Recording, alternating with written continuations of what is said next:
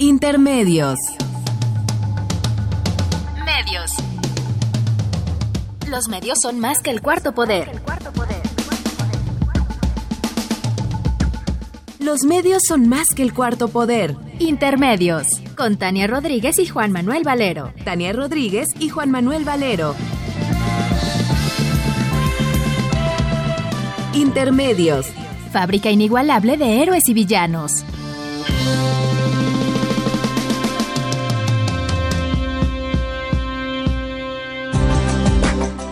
Intermedios.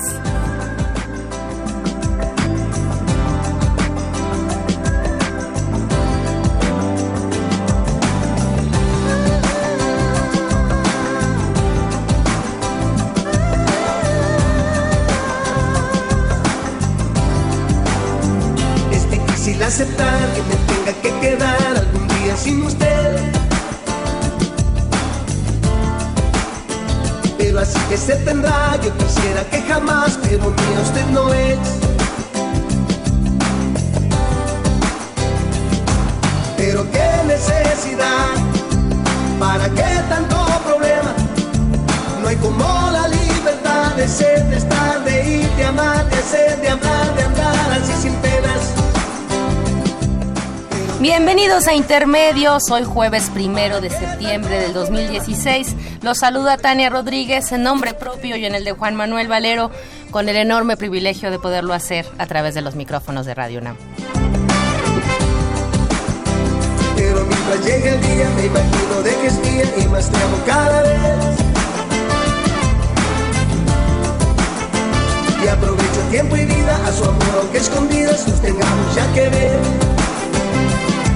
Pero qué necesidad, para qué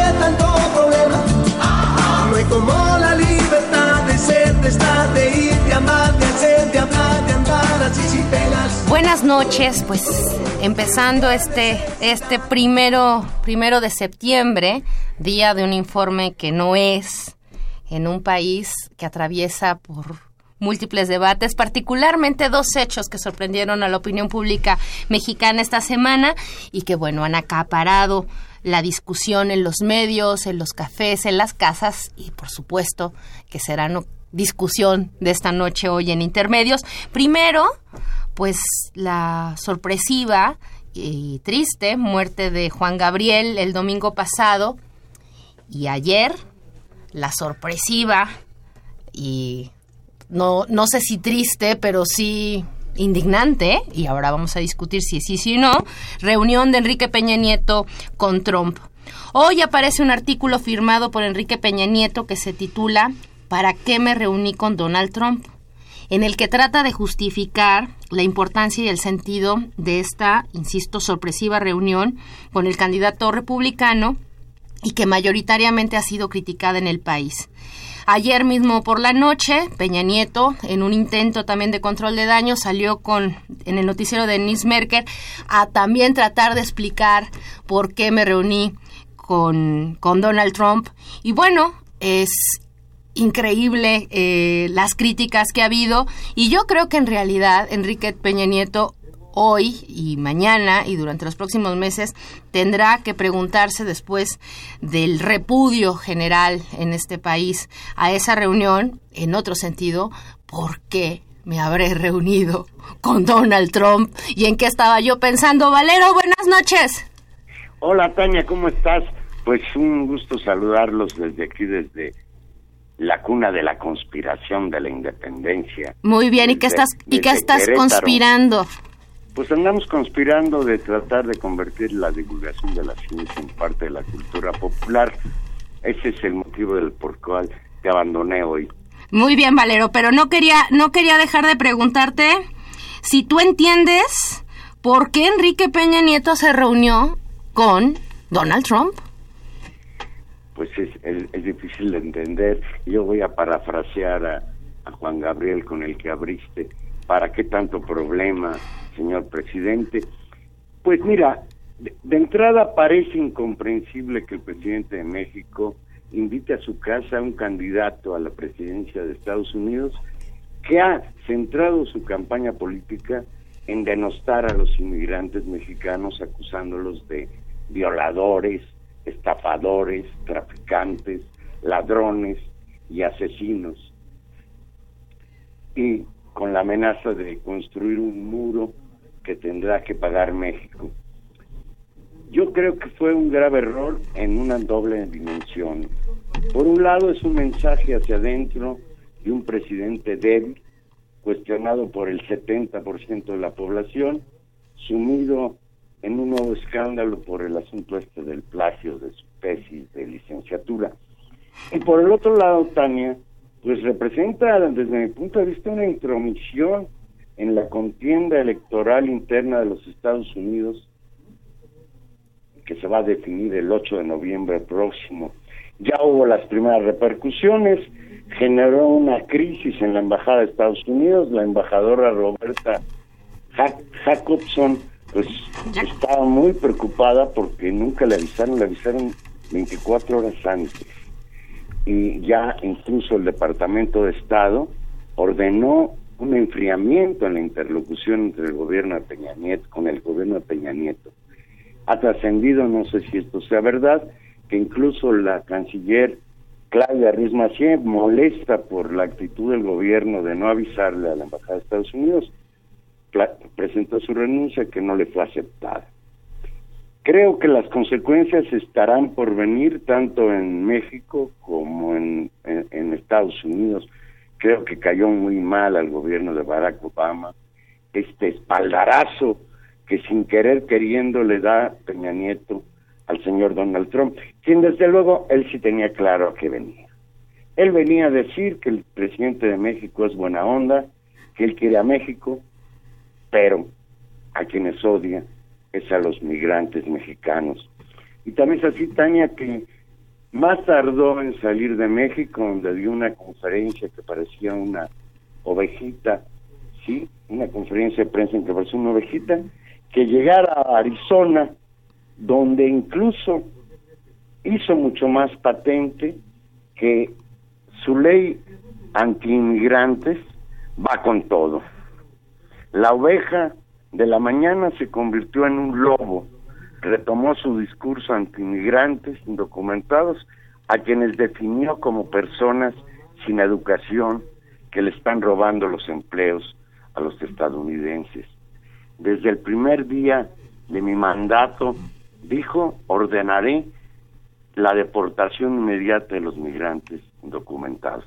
Con todo lo que representa Tania, que ya conocemos, de persecución policíaca contra los mexicanos que cruzan la frontera. Peña Nieto es un hombre justo, al que respeto, es un hombre bueno, dijo Trump. Ah, ya me estabas poniendo nerviosa, Valero. ah, no, sí. Lo dijiste con seriedad. Eh, es muy grave, Tania, que ya que lo invitó, en la conferencia de prensa conjunta que dieron, Peña Nieto no se haya atrevido a tocar el asunto del muro y después nos salga con un tweet que publicó eh, horas después de esa reunión con Trump en que le dice nos dice que al inicio de la conversación con Trump dejé claro que México no pagará el muro. ¿Por qué no nos lo dijo en la conferencia de prensa frente al otro copetón, fíjate, eran dos copetones. Y hoy volvió a retomar en Twitter el, repito, lo que le dije personalmente, leo textual, señor Trump, México jamás pagaría el muro. Y esto es inaudito también. El problema no es pagar el muro, el problema es que el gobierno de México, que representa a los mexicanos dentro y fuera de la frontera mexicana, no sea capaz de decirle a Trump, no vamos a permitir que se construya ese muro. Estamos abiertamente en oposición a él. Yo concluiría, Tania, que pues el gobierno mexicano vuelve a cometer un error muy grave, un error muy grave que vuelve a demostrarnos que Peña Nieto no sabe dónde está parado, no sabe ser presidente de México, alguien decía por ahí, Peña Nieto no entiende que no entiende. Pues sí, Valero, parece que, que, que nos da muestras cotidianas justamente de, de, esta práctica de ir cometer a tumbos y si fuera solo un asunto de él, pues no pasaría del chiste, pero bueno, es un problema político para el país. Pues muchas gracias, Valero, sigue disfrutando, disfrutando de Querétaro. Y ya me platicarás pues sobre el cuento este que nos va a contar o que ya nos contó, porque creo que hoy es cuarto informe con, con chavos. ¿Quieres que te cuente un cuento? Lo bueno casi no se cuenta, pero Por, cuenta mucho. Porque casi, y porque casi no hay cosas buenas. Pero en fin, Valero. Un, un saludo, muchas gracias, Tania, y que tengas un excelente programa. Gracias. Saludos a tus invitados. Gracias, Valero. Adiós. Bye.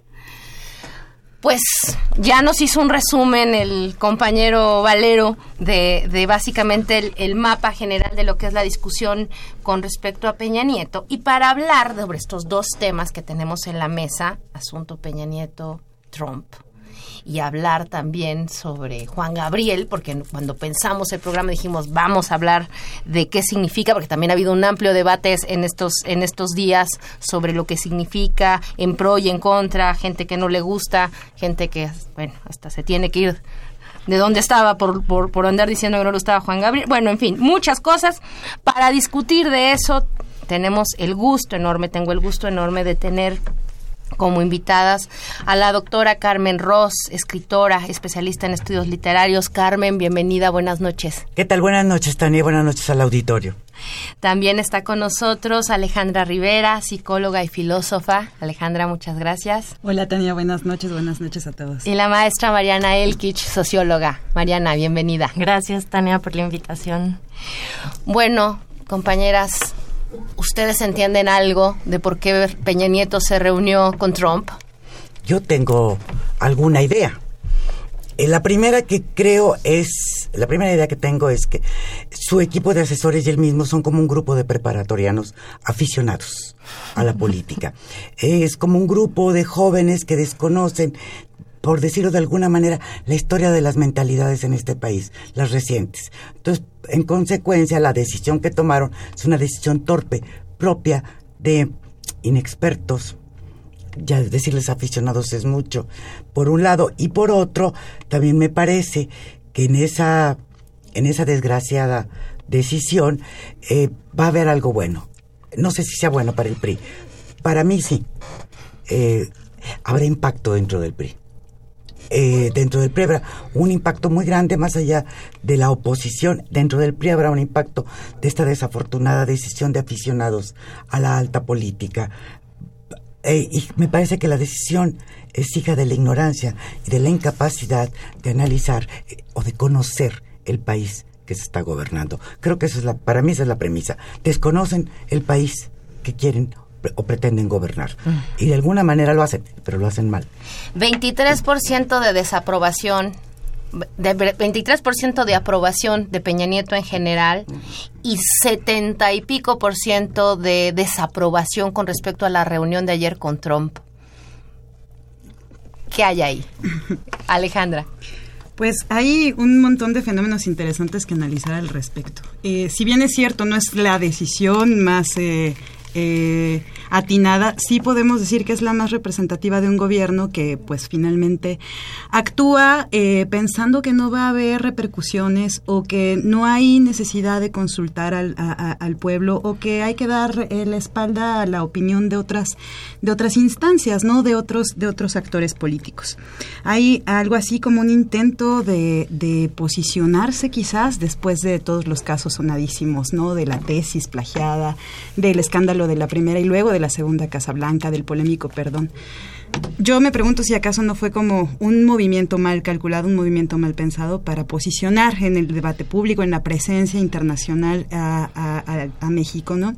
De manera como muy torpe, porque además del, delata una, una, una, forma, una vía de trabajo que ya, ya ha sido vista ¿no? con respecto al gobierno mexicano. Me parece que hay de fondo, en el discurso que, que, hicieron en la rueda de prensa, hay evidentes rastros ¿no? de hablar de seguridad, de poner en el centro del debate la seguridad. ¿no? Yo creo que lo hizo mucho más explícito Trump. O sea, él vino a hablar aquí de, de dos cosas fundamentalmente, de su agenda eh, comercial y de su agenda migratoria. Eh, llama la atención, por ejemplo, que esta vez puso en el centro a los eh, migrantes centroamericanos y sudamericanos. Ellos, desde su perspectiva, son parte del conflicto. Y eh, llama la atención que además, ¿no? El, en todo, en las cinco metas que él planteó estaba presente, por ejemplo, detener la inmigración ilegal eh, proveniente de Centroamérica y Sudamérica, dicho así literalmente, que pone en riesgo las finanzas y la seguridad del país. Seguridad de la frontera como un derecho de su nación y cómo lograrlo, pues a través de un muro de alta seguridad. Desmantelar los cárteles a través de la colaboración estratégica entre diferentes eh, inteligencias, entre ambas inteligencias, actualizar y mejorar las condiciones del TLCAN, por el bien del hemisferio, nótese, y cuidar la industria manufacturera, es decir, la seguridad económica. Parece que Peña Nieto se monta en esta, en esta lógica de, ah, bueno, somos parte del hemisferio norte, entonces actuemos por el bien del hemisferio norte. Y pues bueno, entonces la pregunta, ¿quién va a pagar el muro? Cuando acaba la discusión, ¿quién va a pagar el muro? Eh, Peña Nieto dice no, y de, no, no, no, fue tema de discusión, eh, y lo mismo dice, dice Trump, no discutieron de eso. Acto siguiente, Trump vuela de regreso a, Estados Unidos y dice, sí, lo van a pagar ellos, pero todavía no lo saben, ¿no? Y Peña Nieto dice, no, si sí le dije que no. Mariana, en serio, ¿qué, ¿qué resultado, qué cálculo político hay cuando si algo había empezado a, digamos, si hay un de los pocos consensos, bueno, hay, hay otro consenso, que el, el, gobierno va muy mal, que el país va muy mal, eso es un enorme consenso, pero otro consenso nacional es Trump, es un majadero, nos insulta, es un peligro, digamos en distintos matices el, el tamaño del peligro, pero no cae bien y te reúnes con él. ¿Por qué? Esa es la pregunta que creo que, que, todos nos hacemos y el propio Peña Nieto se debe estar haciendo ahorita. ¿Por qué? Eh, efectivamente es un sinsentido visto desde todos los, los ángulos posibles. Eh, no es un personaje que tenga respaldo, digamos, ni siquiera de la clase empresarial. Es decir, que pudiéramos decir, bueno, la clase empresarial apoyando a un candidato obliga a un presidente a, decir, a, a recibirlo, ¿no? Que podría ser una razón. Sabemos que el que paga manda, entonces bueno, el presidente tendrá que recibir, así sea a un patán, pero porque está obligado. No es el caso. Eh, otra razón sería le va a dar puntos, va a, congraciarse con la población en medio de toda esta crisis eh, de legitimidad que tiene. Esta visita, que además fue, fue tratada como visita de Estado, le va a subir puntos. Tampoco es el caso. Entonces, ¿por qué recibir a Trump un día antes, pocas horas antes de, la entrega de un informe bastante em, teatral y fallido, digamos? Eh, con una agenda impuesta por el propio Trump, es decir, hacerle el que dice voy para allá y me reciben.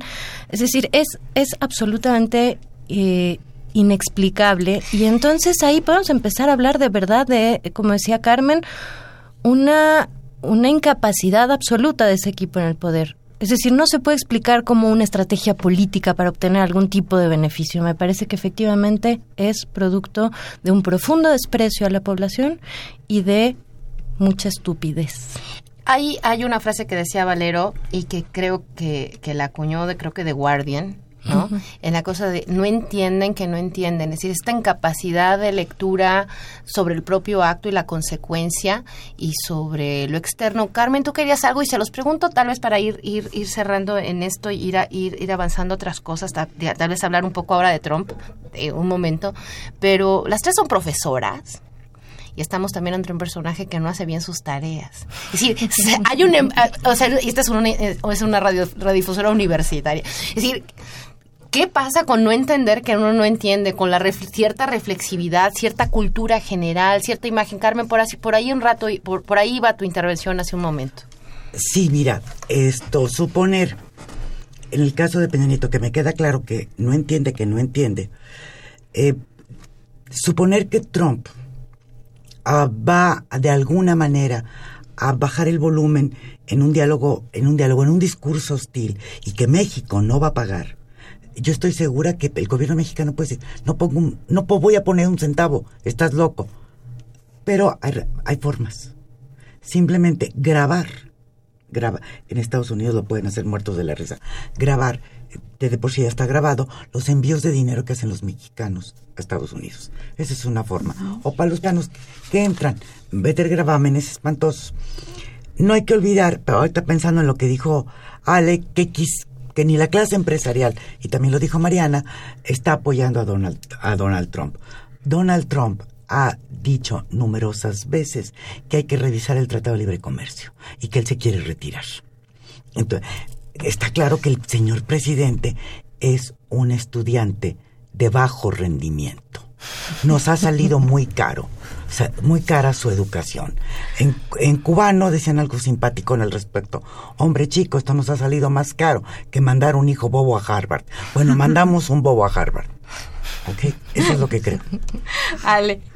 Sí, yo creo que eh, de colora, del colorario, corolario, perdón, de Hillary es eh, eh, paradigmático.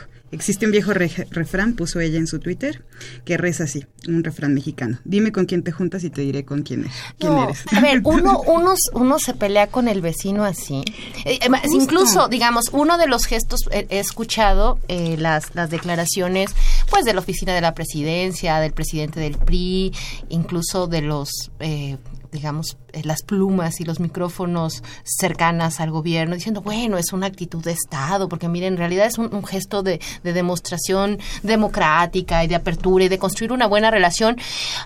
O sea, el efecto real es que el Departamento de Estado diga, están las relaciones enfriándose, pues no es un buen resultado. No es, en ningún sentido, ni al interior ni al exterior. Para empezar, se ha consolidado, unificado, si había alguna duda, todos los mexicanos eh, que viven en Estados Unidos y que son sin duda millones, después de esto deben sentirse profundamente agraviados. Es un, es un verdadero insulto. Más el consenso nacional, no hay absolutamente nadie que esté justificando este encuentro, por más que intenten, incluso los propios voceros de gobierno no han logrado voltear un poco eh, y responder la pregunta de por qué lo hizo. Y además, Valero mencionó una cosa que me parece interesante. Es un candidato, no es un presidente, no es, eh, es un candidato. Y eso ya me parece un planteamiento interesante. ¿Por qué recibir a un candidato? Y segundo, es un candidato, digo, además eso implica o pasa por un grado de intervención en un proceso electoral en, en otro país. Y además es el candidato que abiertamente nos ha amenazado como país y a ese es al que recibes. Eh, eh, es, es verdaderamente inexplicable. Sí.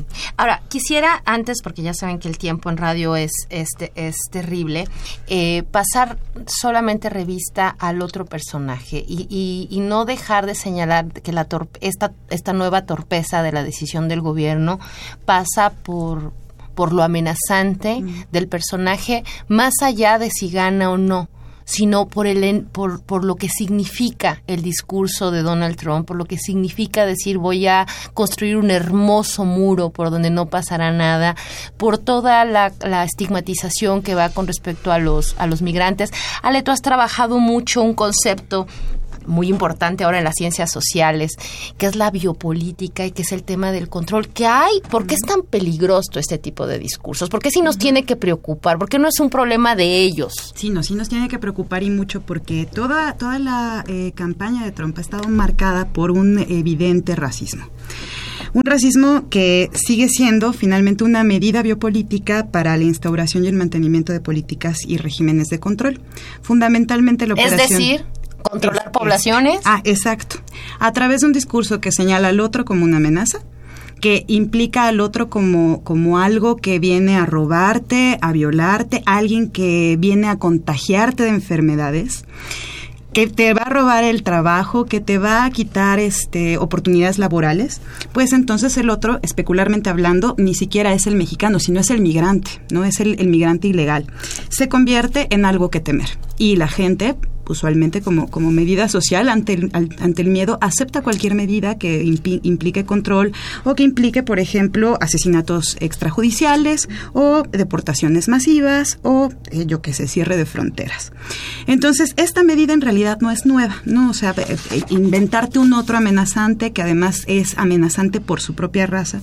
esta es una medida que se conoce desde hace mucho tiempo, pero que además tiene que ver con algo que, que, que Giorgio Agamben, un teórico, un filósofo italiano de los que nos quedan vivos, plantea, si todo esto se hace, si todas estas medidas se hacen para garantizar la democracia, para defender la democracia, entonces no estamos hablando de una democracia real. Una democracia que necesita ser defendida para ser, no puede ser entendida como democracia.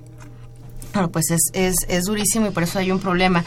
Para, para cerrar, en esta, en esta percepción simplemente de, de la amenaza, de, la responsabilidad, hemos oído incluso spots del Senado hablando del discurso de las trompadas, líderes de opinión que ya salieron y que han salido desde hace, desde hace semanas de la comunidad latina en Estados Unidos, de de toda esta red, hoy salió González Iñárritu durísimo, pero ya lo habían señalado muchos otros diciendo lo de Trump es una majadería, exigimos que el gobierno mexicano tome postura.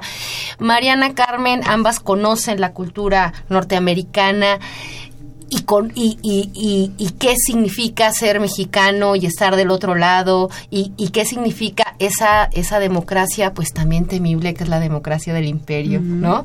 Y, estos discursos. Un comentario breve para cerrar lo que significa Trump y, los migrantes y por qué el discurso de Trump, aunque no gane o sí gane, qué moviliza en la sociedad norteamericana y por qué eso nos tiene que importar. ¿Por qué es importante? Bueno, yo, yo retomaría el planteamiento de, de, de, Ale, final, de Alejandra. Finalmente, esa lógica de construir al enemigo en el otro, no en un estado, no en, un, en el otro, en el individuo, en el de el otro color de piel, lo que hace es una fragmentación, una agudización, además de una violencia de a pie y un conflicto entre ciudadanos, es decir, eso desemboca en guerras civiles entre ciudadanos, no entre estados, no entre gobiernos, es el miedo de caminar por la calle y ser atacado directamente por tu color de piel. Sí, son las detenciones que pasan simplemente por tu color. Carmen. Yo creo que también tiene implicaciones económicas. Eh, después del tiempo que estuve viviendo en Estados Unidos, pude apreciar sobre todo en los grupos campesinos, el precio del trabajo. Así es. Es un trabajo indispensable para Estados Unidos, para darles de comer a 360 millones de habitantes. Bien, si tenemos trabajadores acosados e ilegales, entonces el precio es mucho más barato por ese trabajo. De tal manera que en lugar de pagarles 7 dólares la hora, 5, se les pague 3. Así es a pesar de que México, en otros periodos, eso también lo presencié, sí se cabildeaba para que se reconociera el trabajo agrícola como un trabajo especializado para subir el precio de la hora. Bueno, esto tendría también consecuencias feroces porque esos mexicanos que mandan un poco de dinero o mandan, es la primera fuente o la segunda fuente del ingreso de México, las remesas. Eh, si van a ganar la tercera parte por este acoso, también la tercera, dos terceras partes se van a ir al caño en cuanto a remesas. Es cierto. Sí algo más para, para ir cerrando el, el punto Peña Nieto Trump. Hay, hay un hay un hay una consigna, tal vez es, esa última reflexión, hay una consigna de las relaciones internacionales de los teóricos, en el que dicen que toda política externa es política interna. Así Hoy es el día del informe y espero que el público esté mejor escuchándonos a nosotros que viendo en internet y Facebook qué está pasando con el pues no el informe, porque ahí no hay una rendición de cuentas formal al Congreso, no hay un ejercicio republicano con respecto a mostrar los avances o, las buenas cosas que pasan y las muchas malas que, han, que, se, que se han sucedido del gobierno de Enrique Peña Nieto. hacer eso ayer a un día del informe, en esta situación, después de la nota del plagio, eh, ¿cómo, ¿cómo queda, cómo queda el, cómo queda el vestido del emperador? Rasgado. Rasgado. Y, y, aquí a mí me gustaría señalar algo. Ha habido muchos debates respecto a si es verdaderamente grave o no que haya recibido a Trump. Efectivamente, yo creo que Peña Nieto tiene en su historial cosas mucho más graves que recibir a Donald Trump. Eh, la historia del gobierno ha sido verdaderamente desastrosa. Sin embargo, aquí hay un sentido simbólico no menor. Es decir, hay para empezar un consenso nacional respecto al error cometido que no es menor que sea un consenso es decir, eh, eh, trasciende las clases, eh, trasciende las generaciones, hay un consenso sobre el error cometido. Y entonces sí, efectivamente no es lo más grave que ha hecho Peña Nieto en su gobierno, sin embargo, sí es un agravio nacional. Y creo que eso es muy interesante. Tania, para reforzar lo que dice Mariana respecto al a, este, a esta cuestión simbólica. Me parece gravísimo que ayer, eh, orondamente, Enrique Peña Nieto dijo con todas sus letras que lo que los mexicanos habíamos entendido del discurso de Trump se debió a una mala interpretación. Igual que las Ladrones, violadores, etc. Todo es una pésima interpretación que hace este pueblo subnormal de inteligencia Mucho limítrofe. desprecio. Eso es también lo que a mí me llama la atención a nivel simbólico. Es el señor presidente no entiende Que no que es idiota. Bueno, y, y aquí el, el tema, el tema fuerte tal vez es Carmen. Yo, yo de verdad quiero, quiero eh, señalar que es de verdad muy fuerte que venga a México a decir, no, el problema no son ustedes mexicanos que mientras se queden de ese lado del muro, mientras ustedes trabajen y hagan sus vidas y no se vengan para este lado, ustedes no son el problema. El problema es Centro- Centroamérica y Sudamérica. Ah, y las drogas también, por cierto, ¿verdad? Eh, un poco que Peña Nieto trataba de interpelar a Trump con respecto a que, bueno, es que también, eh, así como fluye eh, eh, droga hacia el norte, vienen armas y dinero hacia el sur un poco que tratando ahí de justificar una cosa extraña, pero al final del día, pues eso, no había una, una posibilidad siquiera de situar que el problema eh, no es ese, ¿no? O sea, que, que, los flujos de dinero no se detienen con un muro, que eh, haya una, una idea errónea de cómo amurallar las, las ciudades, pues eso es otra cosa, ¿no? Pero eh, más bien nos van a utilizar como una gran barrera, como un gran sistema de fronterización para toda Centroamérica y Sudamérica, ¿no? Y eso es un riesgo que me parece que, que ni siquiera calculó, que ni siquiera pudo alcanzar a ver Peña Nieto. Claro, y que, y que además pues trasciende ahí sí en términos de políticas de control muy grande la, la situación. Pues yo creo que el balance general es eh, muy mal otra vez ayer y, y bueno, la, la, la, la legitimidad y la popularidad de la presidencia no sigue más que caer. Vamos a una pausa, les recordamos que estamos en vivo. Recuerde que puede llamarnos al 55 36 89 89. Vamos a escuchar a Juan Gabriel y regresamos.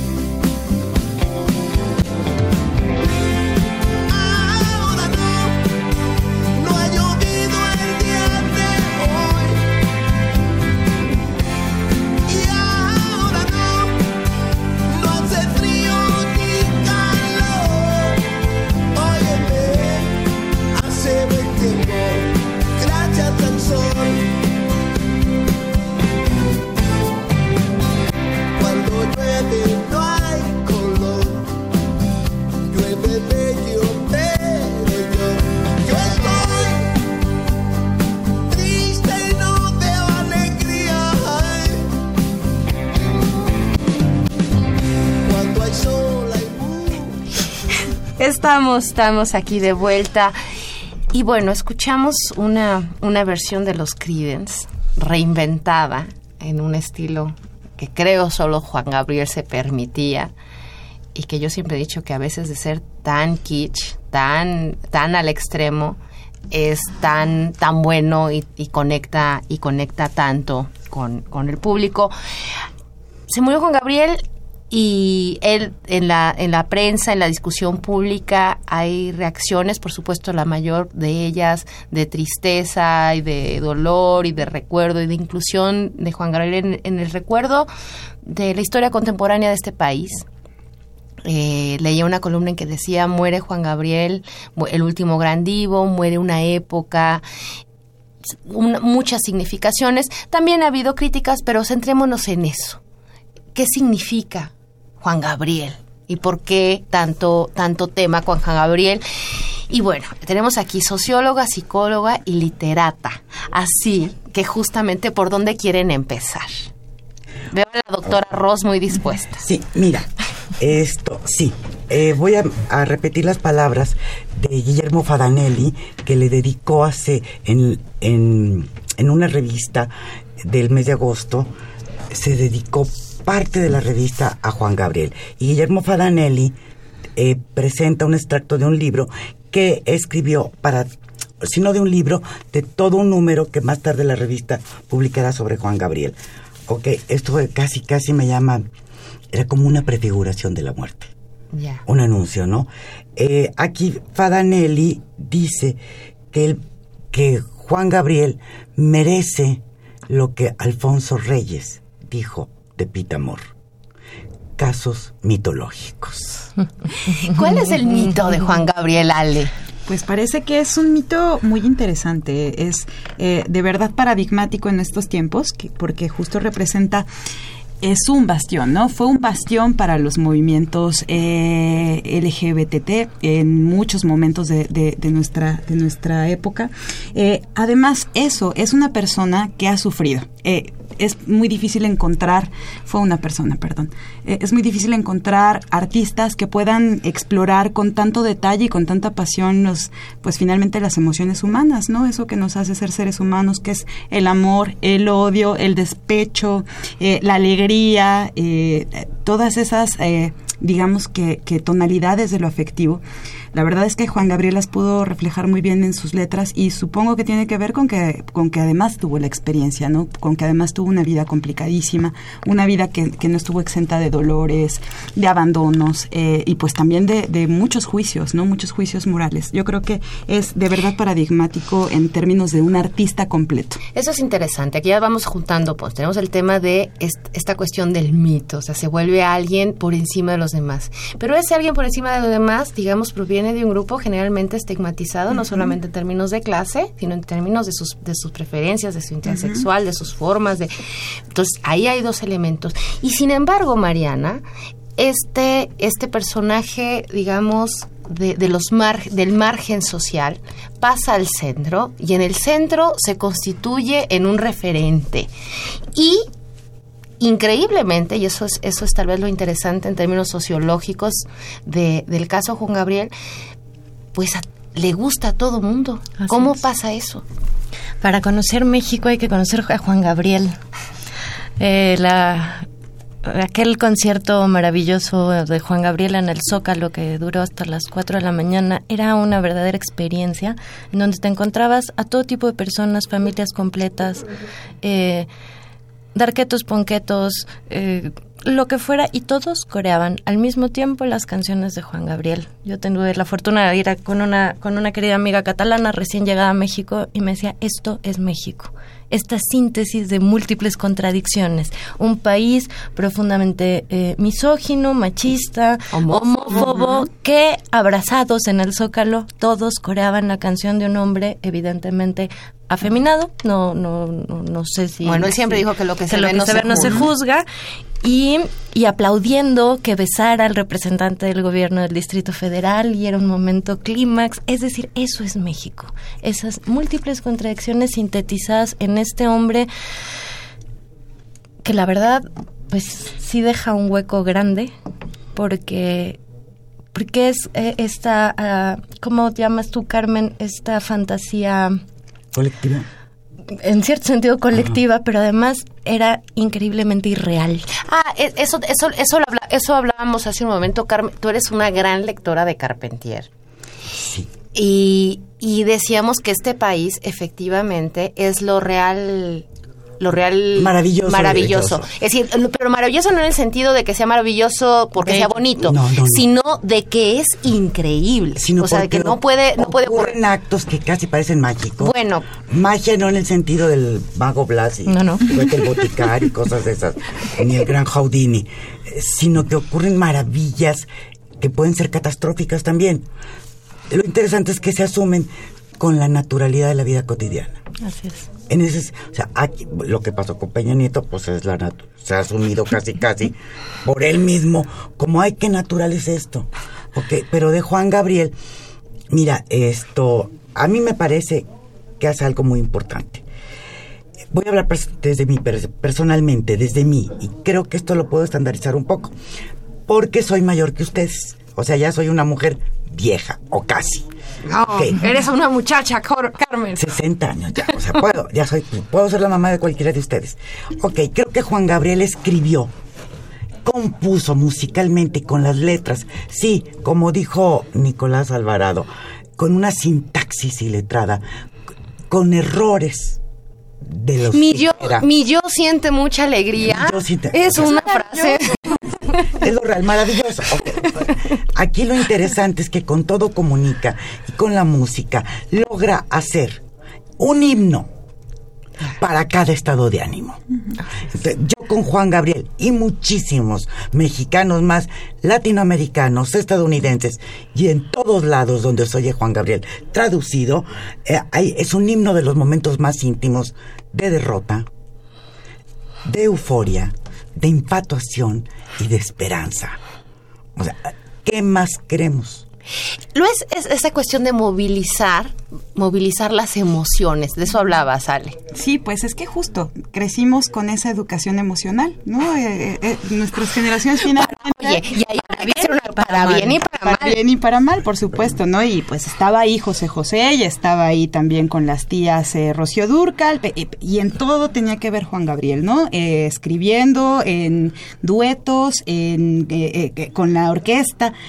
Maravilloso, pero ciertamente el asunto es que eso, enseñamos a, a- a nuestros hijos, enseñamos a, a nuestra familia a amar, a convivir, incluso eh, a, pelearse a través de Juan, de Juan Gabriel, ¿no? O sea, de, bájale, ya no me gusta esa música.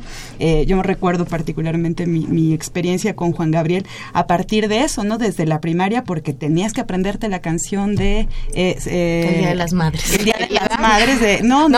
No, claro, de, de Ah, la tristeza y de mi... No, bueno, sí. Y entonces eso, ve- veías llorar a las mamás y sufrir muchísimo, ¿no? Y entonces uno sin comprender bien a bien de qué se está hablando, pero eso, ¿no? O sea, ahí va el amor, ahí va... Hay, el- hay toda una reflexión sobre la esta especie de sobrereacción o de, de mucha emocionalidad, incluso muy, muy alterada, de llorar y de, expo- de exponer la tristeza de por qué se murió Juan Gabriel o esta cuestión de llorar. Es decir, se le está llorando a Juan Gabriel, pero ¿qué más se le llora, Mariana? O sea, sea, ¿qué se está llorando? ¿O ¿Qué se, qué, qué se, qué se, qué se llora ahí? Eso, esos momentos que nos hacía colectivamente vivir, creo. Eso, esa pa- capacidad de, de, de, de sentir las emociones, de tristes o alegres, e- ese hombre que finalmente nos, nos representó para bien o para mal, nos representó como sociedad. Porque es innegable que estar ante un concierto de Juan Gabriel en Bellas Artes con una orquesta Eso fue interesante. ¿Recuerdan el debate? El, el debate enorme que hubo cuando Bellas Artes abría sus puertas a la música popular, ¿no? Ese fue la entrada de No solamente la música popular, sino a Juan Gabriel en particular, por el tema de su abierto a- a- afeminamiento. Pero ¿En qué año fue eso? en los años 80. ¿A fines de los 80 o No, principios de los 85, 90? 86, Principios de los ahí. 90. yo creo que más, ¿no? Principios de No, los yo estaba en la 90. licenciatura y por eso Bueno. me acuerdo. Pero no, no importa. Esa fue una irrupción al, al, al Palacio de Fíjense Bellas que Artes. Dice este Fadanelli en este texto que yo creo que es lo que hace mitológico a Juan, a Juan Gabriel. Aparte de este himno a todos mis estados de ánimo, puso el voy a leer textualmente. Comillas, Karen, di comillas. comillas. Va, dos, dos, ok, comillas, abro comillas. Poner el machismo mexicano de su parte. Juan, Juan Gabriel puso el machismo mexicano de su parte porque fue una señora cuando quiso y un señor cuando lo deseó. Y la sociedad así lo aceptaba. Esto ya lo convierte en, en un ser verdaderamente mitológico, en el, en el sentido griego. Claro. Sí, si este ser aparte, sí que es señor y señor al mismo tiempo, un padre, una madre al mismo tiempo, Un hijo. un hijo, y aparte me obliga. El que te ama y el que te deja. Me gusta la metáfora. Sí, claro, todo. pero claro. Este hombre al mismo tiempo, con la tradición de la canción popular mexicana, hace éxito tras éxito. Durante 40 años, ¿cómo no va a constituirse en recontramito mexicano? Claro, y la trayectoria, es decir, hay, hay como un soundtrack, es decir, Juan Gabriel empieza en los años 70 y de los 70 acá es también la historia del cambio del país. Así es, pasó por Lecumberri, eh, contacto con personajes también fundamentales de la historia de este país, la Prieta Linda sacándolo de la cárcel, el general Puentes, un Lecumberri lleno de presos políticos en ese momento, eh, luego eh, esos terroríficos años 80 con las televisoras, eh, él participando en campañas políticas. Bueno, terroríficos de los años 80 en términos de muchas cosas, pero también, y, y hay, y, y- y me, y me siento hasta como tímida de decirlo, pero también es el gran momento, digamos, de la construcción de referentes de la cultura popular romántica que no ha vuelto a suceder en el país. Es decir, es la época del taratatata, ¿no? De Lotti y, y de Raúl Velasco y con todo lo complicado que fue, pues el momento de construcción de referentes Para bien y digamos, para mal. para bien y para mal generacionales y que hoy no están ocurriendo. No, y que ya no van a ocurrir. A mí me parece que la industria musical cambió, dio un giro que ya no va a replicar estos grandes ídolos, ¿no? Ya no va a replicar estos grandes personajes mitológicos que tienen una vida que es mitad pública y otra vida que es mitad privada. Pues ahora eso, ¿no? Te encuentras a, a- a un artista en la calle, etcétera, pues eh, prendes el celular y Periscope, ¿no? Y entonces, y esperas que ese personaje tenga una vida pública. Lo que decía Juan Gabriel en sus últimas entrevistas, yo no tengo ni Facebook, ni Twitter, ni celular, ni nada, solo me tengo a mí, ¿no? Entonces, es, es, es impresionante que eso, ¿no? O sea, las figuras mitológicas requerían de esa clase de secreto, de esa clas- clase de velo que cubría una parte De de, la personalidad, exacto, de la personalidad humana y dejaban solo el mito. el misterio. Eh, Fíjate que los emperadores bizantinos del, el- del Imperio Romano de Oriente lo tenían muy claro. Había que lucirse caminando un poco en la calle con unos trajes en los que llevaban bordados prácticamente todos los evangelios. Escena, escena, escena tras otra de los evangelios. Bueno, ya sabemos Una se- cosa muy discreta. Sí, muy discreta. Las lentejuelas. Y, y que te dieran un poco, pero no mucho. Porque esto crea eh, este sentido del misterio. Entonces, eh, de las grandes expectativas. Entonces te vas convirtiendo en un, en eso, en un mito. Sé de ti, pero eres opalescente. Brillas por aquí, brillas por allá y te desapareces. Y aparte, eh, volviendo al tema de los ochentas, también es un momento en que se está conformando de alguna manera parte de una identidad. Eh, recuerdo que había campañas publicitarias en el radio de música en tu idioma, Así porque es. era de mal gusto oír la Música música, en español. en español. Y en este momento está Juan Gabriel entrando y toca lo que le puede tocar a la clase popular, a la clase alta de la media, la que quieras. ¿Quién que levante, levante la mano? Aquel que nunca se haya sentido derrotado, desplazado en la vida. Claro. Y, y que tenga mal de amores. Y si no los ha tenido... Exacto. Hay eh, Martín Barbero, un especialista en, en crítica de la comunicación y de los medios, eh, tiene un, una frase que me parece interesante. Dice, la cultura de masas no aparece de golpe. Lo masivo se ha gestado lentamente desde lo popular. Y creo que en el caso eh, de esta explosión que genera ciertas condiciones, la televisión, el acceso, las disqueras, de convertir este momento de masas, es- es- ese momento de las grandes figuras, de las grandes ventas de discos, ta, ta, ta, eh, pero pasa también y esta conexión fuerte, ¿no? Eh, po- con lo popular. Es decir, de una identificación interesante. ¿Qué les parece? La, la, la, la lógica esta de lo que es del, qué es lo popular que se vuelve mito. Claro. ¿Qué es lo popular que se No, vuelve es decir, que esta, esta, esta lógica, estas melodías, o sea, pienso incluso en las letras, pienso en la lírica, pienso en las palabras, ¿no? En frases, no sé, si nosotros nos hubiéramos casado, ¿no? A que, eh, una especie como de, de, de simpleza, y no estoy diciendo que lo popular sea simple, lo que estoy diciendo es que es llevado a otro lugar. Creo, creo que el asunto clave es justo ese, ¿no? Parece que hay una decisión eh, radical entre la alta cultura y la cultura popular y que tiene que ver por eh, ciertas formas de sensibilidad que atraviesa por el uso eh, específico del idioma, que atraviesa por el uso específico incluso de instrumentos, ¿no? De, o de, o de ritmos, ¿no? Y lo que demuestra Juan Gabriel, y uno tiene que ser muy preciso con respecto a eso, es que pues no necesitas hacer ese tránsito, que, que, que, el tránsito está dado en función de las sensibilidades, me parece, y en el, el uso de un lenguaje que puede ser embellecido, que puede ser preciso, eh, artístico, poético, me refiero, aún utilizando las palabras más simples. Y yo creo que en eso, en eso es justo en donde nos movemos, en el, en el registro de ese afecto que no necesita decirse con palabras rimbombantes ni sonado con eh, trompetas o, sí con trompetas pero desde un lugar particular reinventando la música con orquesta con big band con eh, incluso con música tropical mariachi. Yo, yo, quisiera poner el tema del mariachi por lo que decía Carmen hace un rato de la de la de, o sea, que no hay mayor representante del horrendo machismo nacional que el charro.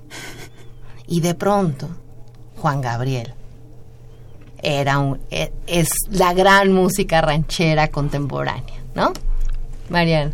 Carmen. Lo transforma, porque, porque creo que también irrumpe en el viejo mariachi masculino, macho, ranchero y convierte, digamos, es el mariachi pop.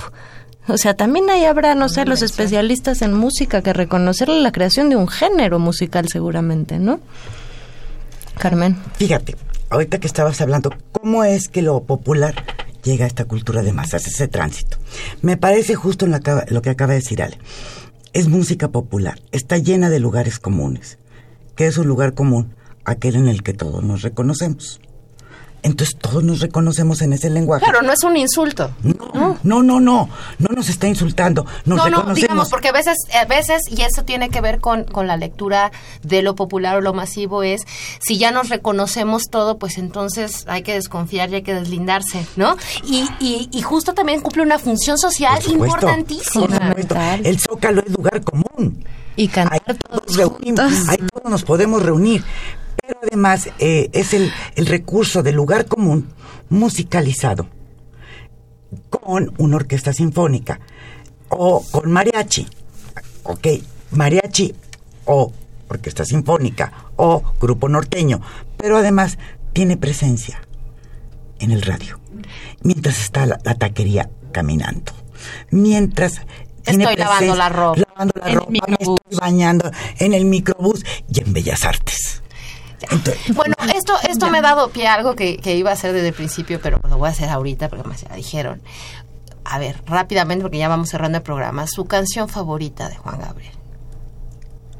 Híjole. En el mismo lugar y con la misma gente. Eso. Para que tú al volver no sientas nada extraño. La mía esa sí fue. ¿Cuál es la de así, fue? Esa, la de soy honesta con él y con, ah, él y contigo. Ay, lo quiero, a ti te he olvidado. Si no, es fortísimo. si tú quieres, seremos amigos. Si tú quieres, seremos amigos. Carmen. Y la mía es, perdóname, ¿cómo es? Perdóname, mi amor. Perdóname el tiempo que te amé y te hice daño. el tiempo que te amé y te hice daño, te, te hice daño. Te amé de más. Y fue, mi error. Y fue mi error. Vamos, vamos a recitar canciones de Juan Gabriel. Voy a darle, voy a darle lectura a unas llamadas que nos llegaron para, para también conversar con los que gentilmente nos llamaron. Dice Gustavo Marín que si ya leímos el artículo de proceso titulado EPN y la salud del gobernante, yo no lo tengo registrado. Mucho se ha especulado sobre su salud, salud, y bueno, la salud política del de la presidencia en este momento es verdaderamente estaba en 23 de popularidad de, el hombre se ve demacrado. sí. Por lo menos. Manuel, Manuel, Manuel Munguía nos llama. ¿Cómo estás, Manuel? Eh, ayer se cometió, dice, una perversa infamia por parte del plagiador que con su amigo Trump nos quieren engañar como país con una política exterior infame. Su incapacidad va más allá del neoliberalismo. Jaime Velázquez dice, quisiera proponer un tema. Ah, muy bien, eso me parece, eh, también me llamó la atención. Vamos a ver qué, dicen las invitadas. ¿Qué le tal el lenguaje corporal de Trump y Peña durante la reunión? Muy interesante. Absolutamente claro, no, no era necesario hacer ningún... Eh, eh, Peña Nieto era apocado, incómodo y Trump claramente en un desplante de violencia simbólica. De violencia simbólica de manejo del espacio. Donald Trump estaba frente a un empleado mexicano. Así es. Ilegal. Ay, Invisible. De acuerdo. No, no, no, le de acuerdo. no le dirigió la mirada, lo trató con profundo desprecio desde como el patrón. Hasta cuando sí, mi amigo. Claro, que es esta, esta Es manera casi tan casi fea. como eh, como el dueño de la plantación Sí. tiene que lidiar con, Con est- esto. con este sirviente bueno pues ni modo Es bueno correcto. ok va venga No, y es, esta cuestión incluso de, eh, y pienso en los cuerpos y pienso la, también, para, para cerrar en el tema de Juan Gabriel, que si algo también eh, construía como un ser por encima de, la- de lo normal y construyendo espacios diferenciados, el, la capacidad expresiva en el escenario De Juan El Gabriel. uso de Juan. Gabriel, el uso del cuerpo. Y Peña Nieto evidentemente padece exactamente de lo contrario. Eh, del uso del cuerpo y, Y del, del uso uso de del la, Dice- es la palabra Sí. es muy limitado sí Dice María de Lourdes Gil, muchas gracias. Eh, Peña Nieto no solo plagió la tesis, también plagió eh, las propuestas de la OCDE para la reforma laboral y bueno, y las del Banco Mundial para la reforma Monetario y las del Fondo Monetario Internacional. Sí, a él no se le ha ocurrido nada de eso, no, no, no es de su, no es de su autoría. así como reformador lo que se dice reformador ni entiende qué significa Bueno, vamos cerrando, vamos cerrando en esta conversación eh, muy rica en la que hemos pasado revista a dos temas, a dos temas importantes de esta semana. Les pediría un, un comentario, tal vez final, sobre los dos. Y creo que de, eh, y, y, yo sugiero como una reflexión en un momento, o sea, que, esa, que ese cierre de lo que significa la reunión de Trump y- y Peña Nieto eh, en un país roto, ¿no? Y por otro lado, pues un personaje trans, transclase eh, que construía algo, algo interesante en términos de contenidos, de diversión, de emoción, de, de creación, eh, también en este país roto. Vamos, vamos cerrando el, el- el programa. Mariana, Agravios, Mariana un agravio nacional por la reunión de Trump y Peña Nieto. Es, insisto, no es lo más grave que ha hecho, pero sin duda es descarado, burdo, es un insulto. Un país muy lastimado. Y por otro lado, la muerte de Juan Gabriel, también una pérdida de un referente colectivo en un país muy fragmentado, muy dividido, muy lastimado. Esta imagen de todos peleándose las cenizas de, de Juan Gabriel, como en un acto de quedarse con un pedacito de él. a ver si les da legitimidad y punto. O A al ver si no menos lo diamantizan o a- lo, lo vuelven Barragán. diamante como Barragán o al menos para tenerlo cerquita de un de un pueblo lastimado como puede ser en Michoacán como puede ser Juárez que además son son los lugares donde de donde salió Michoacán y Juárez. Juárez, ni más Juárez, ni menos claro, no, no, no, no espacializamos eso, ¿no? Y, y qué interesante. No es Veracruz es Juárez Claro. Yo- yo- Y bueno, el problema de Veracruz va para Juárez, ¿no? Es decir, es, es, es- es terrible. Ale- Alejandra quedo- Rivera, muchas gracias por estar hoy. Gracias a ti. Yo me quedo también pensando en la profunda sensación de agravio y el dolor, ¿no? Que, que transitan ante una pérdida. Pero también me quedo pensando en qué ha cambiado en 30 años, en 40 años, en 70 años, ¿no? La presencia del PRI. También uno no puede santificar a, a- a Juan Gabriel, también tuvo vínculos con el PRI, pero pues bueno, ahí la dejo. Carmen, un, dos palabras. Dos, palabras. Eh, para mí es muy significativo que, la- que con Juan Gabriel muere una época de México. Pues- y quizá también del PRI. Ah, estupenda síntesis y con eso nos vamos. Estuvo en, los- en la en la cabina como siempre don Humberto Sánchez Castrejón, en la producción Gilberto Díaz. Yo solita en los micrófonos sin valero, pero muy contenta de estar con Carmen Rosa, Alejandra Rivera, Mariana Elkish. Nos vamos, nos escuchamos dentro de ocho días, 8.5 aquí en Intermedios.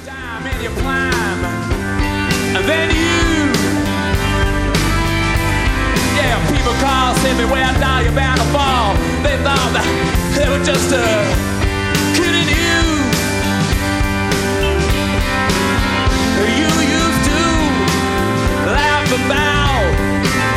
Everybody that was hanging out, and now you don't walk so proud. Now you don't talk so loud about having this scrounging.